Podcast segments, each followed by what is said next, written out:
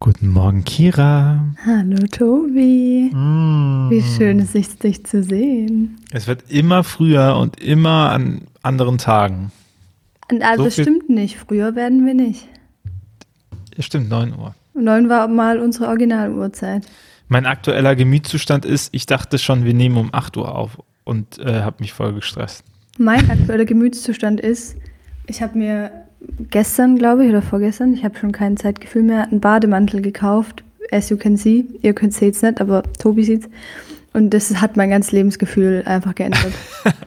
äh, gell, Leute, ich finde einfach, würde ich echt so einen Tipp rausgeben, wenn man einen Bademantel hat und dann war man so duschen und kann sich in so einen Bademantel reinmurmeln. Das Leben eigentlich auch schon gut. Das ist äh, wunderschön. Das erinnert mich daran, als ich die Jogginghose gekauft habe. wo meine Frau fragte, wie oft ich die jetzt vorhabe zu tragen. und auch draußen oder nicht. Ja, ich ziehe den Bademantel nicht draußen an. Das heißt, äh, du bist quasi damit gewappnet, dass das Semester bald wieder losgeht, hä?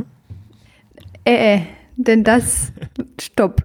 Nein, wir unken gar nicht, das könnte ein Online-Semester werden. Mm -mm. Hm. Nee, ich dachte mir so, du bist jetzt, du bist jetzt am Hardcore Chill, äh, Chill Heaven angekommen und es wird Zeit, äh, dass dich die Realität mit, äh, man muss sich anziehen, um rauszugehen, wieder einholt. Ja, die ist, also ich habe davor auch ein bisschen Angst, tatsächlich. Also, oh, ich merke, ich bin jetzt wieder in Tübingen und jetzt auch hier, bin ja jetzt wieder umgezogen und bla bla und ist alles super toll. Und habe jetzt auch nicht mehr so viel zu tun, was auch irgendwie toll ist. Ähm, aber wie hart es dann ist, wenn man irgendwie beschließt, also gestern nur, als ich so kurz zur Bib und, und meine Hausarbeit wegbringen bin, dann so scheiße, ziehe ich jetzt eine Jeans an. Ich habe dann auch beschlossen, nö, mache ich nicht. Aber ähm, allein, allein der Gedankengang und die Vorstellung ist ganz, ganz schwierige Sache. Und es wird So. jeden Tag passieren. Jeden Tag. Willkommen im Leben von ganz vielen Menschen. Kira. Danke. Aber nee, jetzt mal Spaß beiseite. Ich, nee, ist eigentlich immer noch Spaß. Ich freue mich wirklich wie ein kleines Kind, gell? Ich habe das Gefühl, jetzt geht mein Leben los. Weil du jetzt auch das erste Semester so richtig hast dann. ne? Ja, es kommt mir halt wirklich vor, als würde ich jetzt anfangen zu studieren, obwohl ich fucking zwei Jahre in dieser Stadt lebe und es ist so weird, aber auch so cool. Ja, Sehr, sehr äh, nice. Ich bin, ich bin gespannt, wie dir so ein Unigebäude von innen gefällt und Ja. äh, wie, wie überrascht du sein wirst, Ja, wenn, ich- äh, wenn es sowas gibt wie Akustik im Raum, wenn Leute sprechen und nicht alles durch ein Mikrofon kommt und du merkst, fuck, der wiederholt das ja nicht immer. Ich musste das beim ersten Mal direkt mitschreiben, sonst ist es für immer weg. halt echt. Neue Erfahrung. Das war teilweise halt echt ein Ding, dass du bei so ähm, vorproduzierten Vorlesungen halt zwischendrin Pause machst und sag oder die Geschwindigkeit änderst und so Zeugs. Und also ich habe das bewusst so wenig wie es geht gemacht, weil ich dachte, dann, dann ist voll Katastrophe jetzt und ich bin jetzt aber echt gespannt, wie es wird. Ich habe echt lange, über, lange getestet, wie ich mitschreibe in der Vorlesung und ich bin nachher tatsächlich wieder bei Stift und Papier gelandet, weil das die schnellste sicher. Variante ist. Notebook habe ich viel gezockt. War nicht so gut. Genau, und dann, ja, Ich habe jetzt auch spannend. Ich bin jetzt ganz stolz, weil ähm, ich habe jetzt einen, einen neuen Laptop. Ähm, es war nämlich echt mein alter Laptop, du weißt nicht, der war halt schwierig, ne? Und äh, das Highlight aber daran, dass ich einen neuen Laptop habe, ist, oder man muss dazu sagen, auf einem alten Laptop, da hatte ich ganz viele Sticker, was ja erstmal gut ist.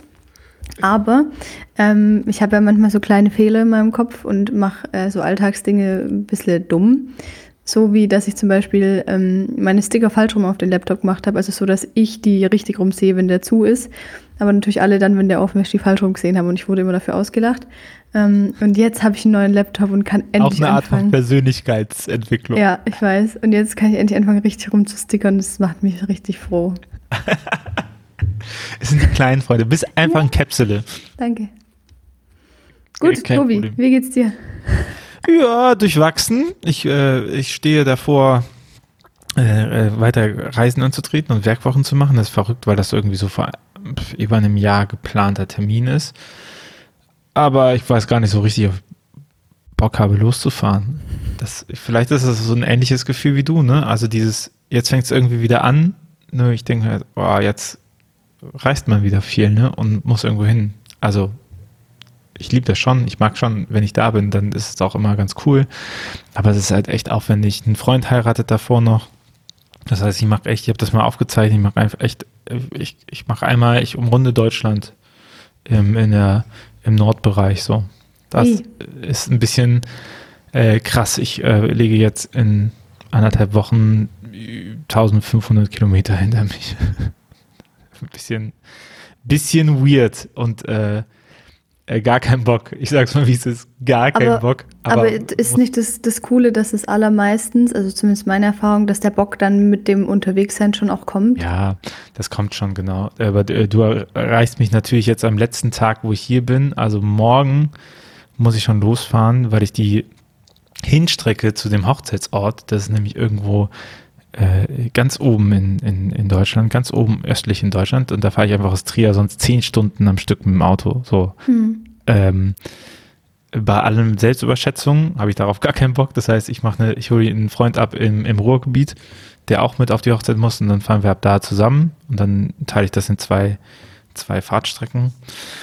Ja, aber das heißt, ich fahre morgen schon los, dann äh, Freitag dann zum Veranstaltungsort, Samstag ist die Hochzeit, Sonntag fahre ich dann zu einer anderen Freundin, weil die auf der Mitte liegt zwischen äh, dem, dem Werkwochenveranstaltungsort und der, dem Hochzeitsort. Das heißt, da übernachte ich dann eine Nacht und dann fahre ich weiter und dann bin ich von Montag bis Freitag bei einer Werkwoche und arbeite mit denen und dann fahre ich Freitag zurück nach Bonn. Äh, Dann f- habe ich ein schönes Wochenende in, in Bonn und dann fahren wir am Montag ans Meer. Und das, Das ist ist Urlaub, schön. oder? Das ist dann Urlaub. Nicht, dass deine Kinder vergessen, wie du aussiehst, du. Ja, genau. äh, Teil, äh, mit Teil der Grundprobleme, ja. Äh, ja, das heißt, ich bin jetzt, äh, ich bin jetzt, es ist verrückt, ne? Wenn ich meinen Oktober angucke, ich wusste das schon, ich, ich habe den ja schon vorher lange gesehen und dann sehe ich den Oktober an und denke mir so, okay, äh, shit, ne, das sind, ich bin ja den ganzen Oktober weg. Gefühlt. Nee, nicht gefühlt, ich bin eigentlich den ganzen Oktober weg. und dann äh, kommt der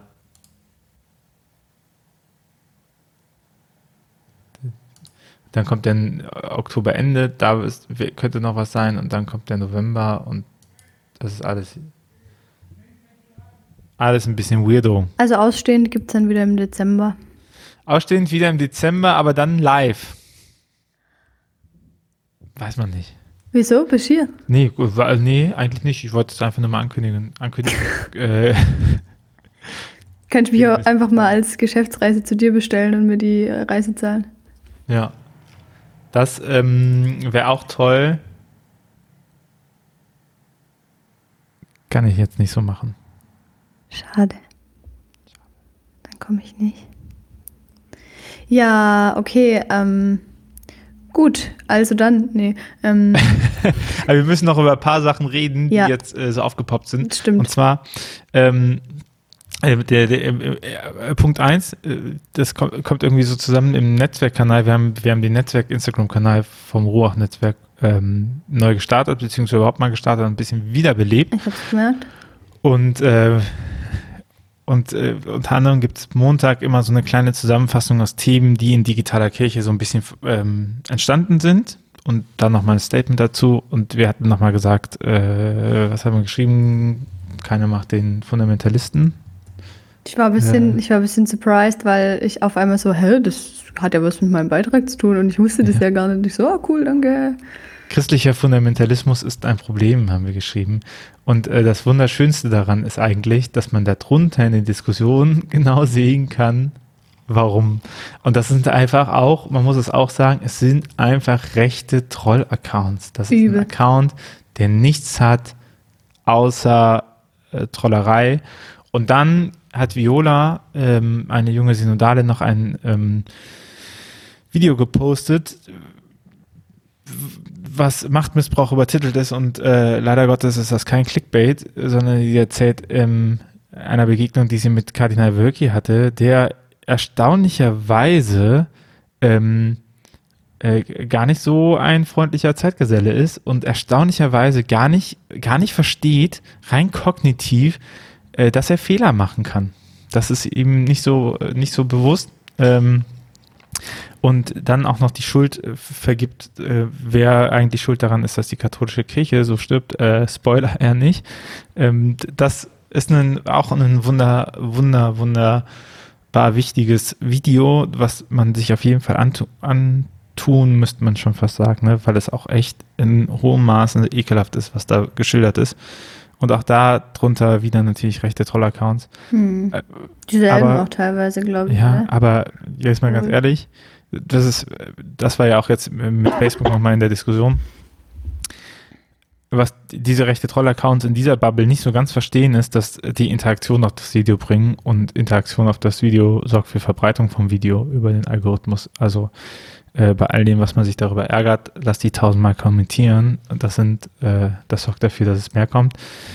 Ja, aber das äh, dachte ich mir, ja, guck mal, Zustand der katholischen Kirche. Und äh, dann kommt mir dein Tweet in den Sinn, wo du schreibst, ich beschäftige mich offensichtlich viel zu sehr mit Kirche statt mit Gott. Ich kam da so krass hin in der Zeit, eigentlich so genau wegen diesen Dingen. So ist es, ähm, also mir ist es voll das Anliegen, diesen ganzen Shit mitzuverfolgen. Und ich habe auch echt, weil ich natürlich jetzt auch ein bisschen Zeit hatte, ähm, diese Nodalversammlung versucht ähm, mitzuverfolgen und teilweise auch live geschaut und so.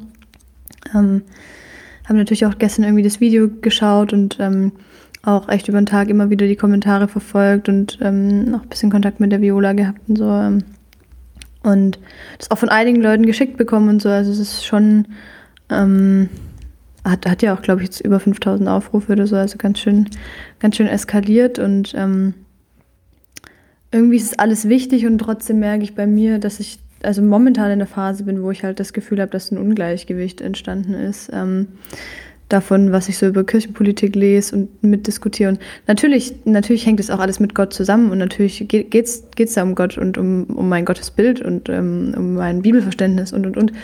Aber es ist halt ähm, trotzdem ist es für mich nicht in, selb, in derselben Art und Weise irgendwie eine spirituelle Erfahrung ähm, oder, oder sowas, wie wenn ich jetzt halt wirklich aktiv Zeit, Zeit für Gott nehmen und diese Sachen mal versuche auszublenden. Und ähm, das hängt mit Sicherheit auch ein Stück weit einfach mit der Situation zusammen, in der ich gerade bin, dass einfach nicht so viel los ist und da einfach alles ein bisschen schläft. So.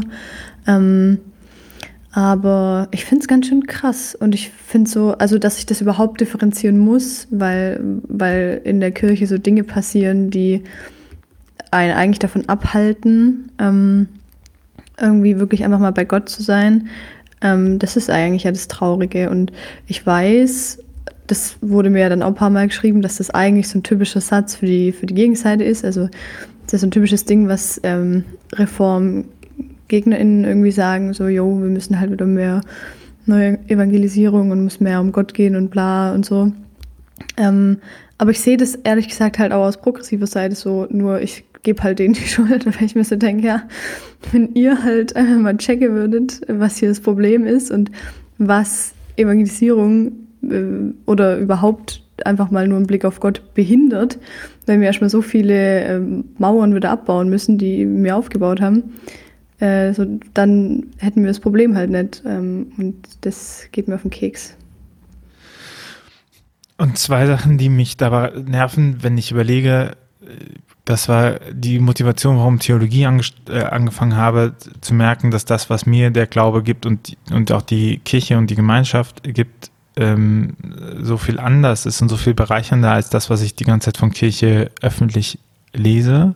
So, und dann guckst ja. du an und dann hast einfach, da hast du einfach äh, 17 Jahre verbracht, und es ist halt immer noch der gleiche Scheiß. So, und, und das ist echt nervig. Ich glaube, das ist, das, das sind halt Konservative, die schaffen es halt viel besser, Traditionen zu wahren. Ne? Also auch zu sagen, so, wir bleiben halt dabei und wir tun immer so, als ob die Progressiven neu sind, so.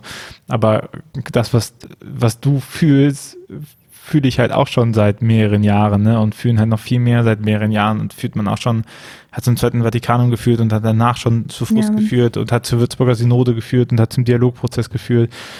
Und das ist echt mega ätzend. Und das zweite, Kirche sagt ja, also wenn man, wenn man so Ratzinger Theologie hat, dann sagt ja Kirche immer, äh, Porta Fidi ist so ein, so ein Ding, äh, die Schrift die Enzyklika, äh, dann äh, ist diese These immer, dass die Leute in die Kirche kommen müssen, um zu verstehen, wie Gott ist. Und dann denke ich mir, Kinder, ganz ehrlich, äh, also dieser Anspruch ist, ist aus meiner Perspektive Grütze. Aber wenn man diesen Anspruch hat und dann gleichzeitig dafür sorgt, dass so viele Menschen aus unterschiedlichen Gründen nicht zur Kirche kommen können, ne, weil man sie aktiv und passiv ausschließt, dann ähm, finde ich das schon krass, wie man einen Heilsanspruch an die Menschheit äh, mhm. überhaupt formulieren kann. Weißt du? Also ja. man kann ja sagen, man ist einfach der ex exklusive Motorradclub und dann weiß man halt, dass der exklusiv ist und es um Motorräder geht und dann ist ja cool, aber es wird ja immer so getan, als ob das offen für alle ist und alle zu Gott kommen können und zu sagen, nee, okay, wenn deine, wenn deine Linie ist, die Leute können nur zu Gott kommen, so durch dich und das ist die konservative Theologie, da muss ich sagen, ey, äh, fuck you, äh, du sorgst dafür, dass ganz viele Leute aus deiner Perspektive aktiv nicht zu Gott kommen können. So. Ja. Und das aber richtig räudige Menschen. Ich denke da immer, also ich denke auch immer wieder drüber nach und wurde ich auch gestern erst wieder gefragt, so dieses, ähm, also warum mache ich das eigentlich so? Was, was ist der Grund, hier, hier zu sein und dieses Studium zu machen und, und irgendwie in dieser Kirche arbeiten zu wollen? Und ähm, ich komme immer wieder dahin zurück, ähm, dass, dass die Ursprünge natürlich irgendwo in, in der Jugend ähm, liegen und in den ähm, positiven Erfahrungen, die man da mit Kirche gemacht hat. Und ähm, da fällt mir immer wieder auf, dass halt in dieser Zeit ähm, für mich quasi fast, also das war wie so eine, also natürlich irgendwie leider, leider nicht real, aber so wie so eine Traumwelt, ein bisschen übertrieben gesprochen. In der man quasi nur das Positive von Kirche mitbekommen hat. So du, du gehst halt in deine Kirchengemeinde und also so war es irgendwie bei mir und da ist, da ist schön. Ich habe auch eine offene Kirchengemeinde, ähm, weswegen ich jetzt nicht mit so viel konservativem Shit konfrontiert war so. Und es ist einfach schön. Du hast, du hast eine Gemeinschaft, da sind nette Leute, das sind schöne Gottesdienste und du denkst, oder ich dachte mir halt erstmal einfach so, geil. Und natürlich wusste ich so im Hinterkopf, ähm, weiß man so, ja, okay, Frauen können nicht Priesterin werden, finde ich irgendwie ein bisschen blöd, aber jetzt auch nicht näher verstanden und auch, glaube ich, damals auch noch nicht für mich persönlich als Problem gehabt, weil ich den Beruf Pastoralreferentin da noch äh, ich im Blick mal, hatte. Ja, nee, den hatte ich als, als einziges. Also, nicht, nicht, also, äh, nicht hoch, nicht Hä? niedrig anerkannt hat. Also ja. anders, an, ein, anders eingeschätzt hat, was die Rolle der, ja, der genau, genau. ist. Ähm, und, und dann fällt mir halt immer wieder auf, dass halt dieses, dieses wunderschöne Bild von Kirche, das ich hatte, einfach erst seit ich hier bin und seit ich mich mit Dingen befasse, seit ich studiere, ähm, bröckelt und ähm, immer mehr Realität ähm, da ankommt. Und ähm, ich denke ganz oft, also mein, mein neuer Traum ist, glaube ich, einfach geworden, ähm, dass Kirche überall, sage ich mal, nur so ist, wie ich sie so, so traumhaft irgendwie in, in meiner frühen Jugend erlebt habe, so dass man halt, ähm, dass sie halt, dass sie eben einfach wirklich offen ist und alle kommen können und wir über diesen ganzen Shit, den wir jetzt täglich in irgendwelchen Artikeln und Tweets und sonst was lesen, wo sich Leute um irgendwas streiten, wir ja auch, ich ja auch, ist ja auch noch wichtig leider, ähm, dass wir den halt los sind. Ähm, und das, das treibt mich an, habe ich dann festgestellt. Aber es ist super, also wie du auch sagst, es ist super ermüdend. Ähm, also merke ich jetzt schon und ich bin jetzt noch nicht so lang dabei, irgendwie da was zu probieren, aber das, ja. Ich merke halt in solchen Momenten immer, dass, dass es mir nicht gut tut, mich da abzuarbeiten, sondern es mir gut tut, Stellen zu haben, wo es eben läuft, weißt du? Ja, voll. Also zu sagen, lass uns halt Projekte machen, die irgendwie gut sind. Und äh, ganz ehrlich, das Paradies suche ich im Moment auch noch um paradiesische Zustände. Das ist so mein Gemütszustand. So und wo es gut wird und wo es, wo es passt und wo sich Dinge wieder fügen und wo man, also wo man auch zufrieden mit, mit sich selber ist. Ne? Also ich meine, kann mir doch scheißegal sein, wie die Kirche dasteht, aber mein Problem ist halt, äh, wenn ich merke, dass mich das berührt. Also wenn ich merke, dass mich das lähmt in meiner Sache ja. und dass ich eben nicht, dass es eben nicht das ist, was mir hilft, sondern das ist, was mich runterdrückt. Und ich glaube, das im Allgemeinen nochmal zu gucken und irgendwie auch zu sagen, ey, was ist mir jetzt gerade eigentlich wichtig, ne? Wir können ja auch keine Kämpfe für andere führen. So, bringt ja nichts. Also kann man natürlich machen, bringt ja nichts, ist jetzt ein bisschen pauschal. Natürlich muss man auch Kämpfe für andere führen, so aber auf Dauer äh, muss man vor allen Dingen gucken, dass man selber auf beiden Beinen stehen kann ne? und erhobenen Hauptes stehen kann und sagen kann, äh, das passt für mich und dafür trete ich ein und so. Voll. Ja. Also suchen wir das Paradies bis zur nächsten Woche, ja? Äh, Warte, warte, stopp. Eine Einladung, weil wir jetzt beim Thema waren, spreche ich jetzt schon mal aus. Werde ich zwar noch auf Insta tun, aber egal.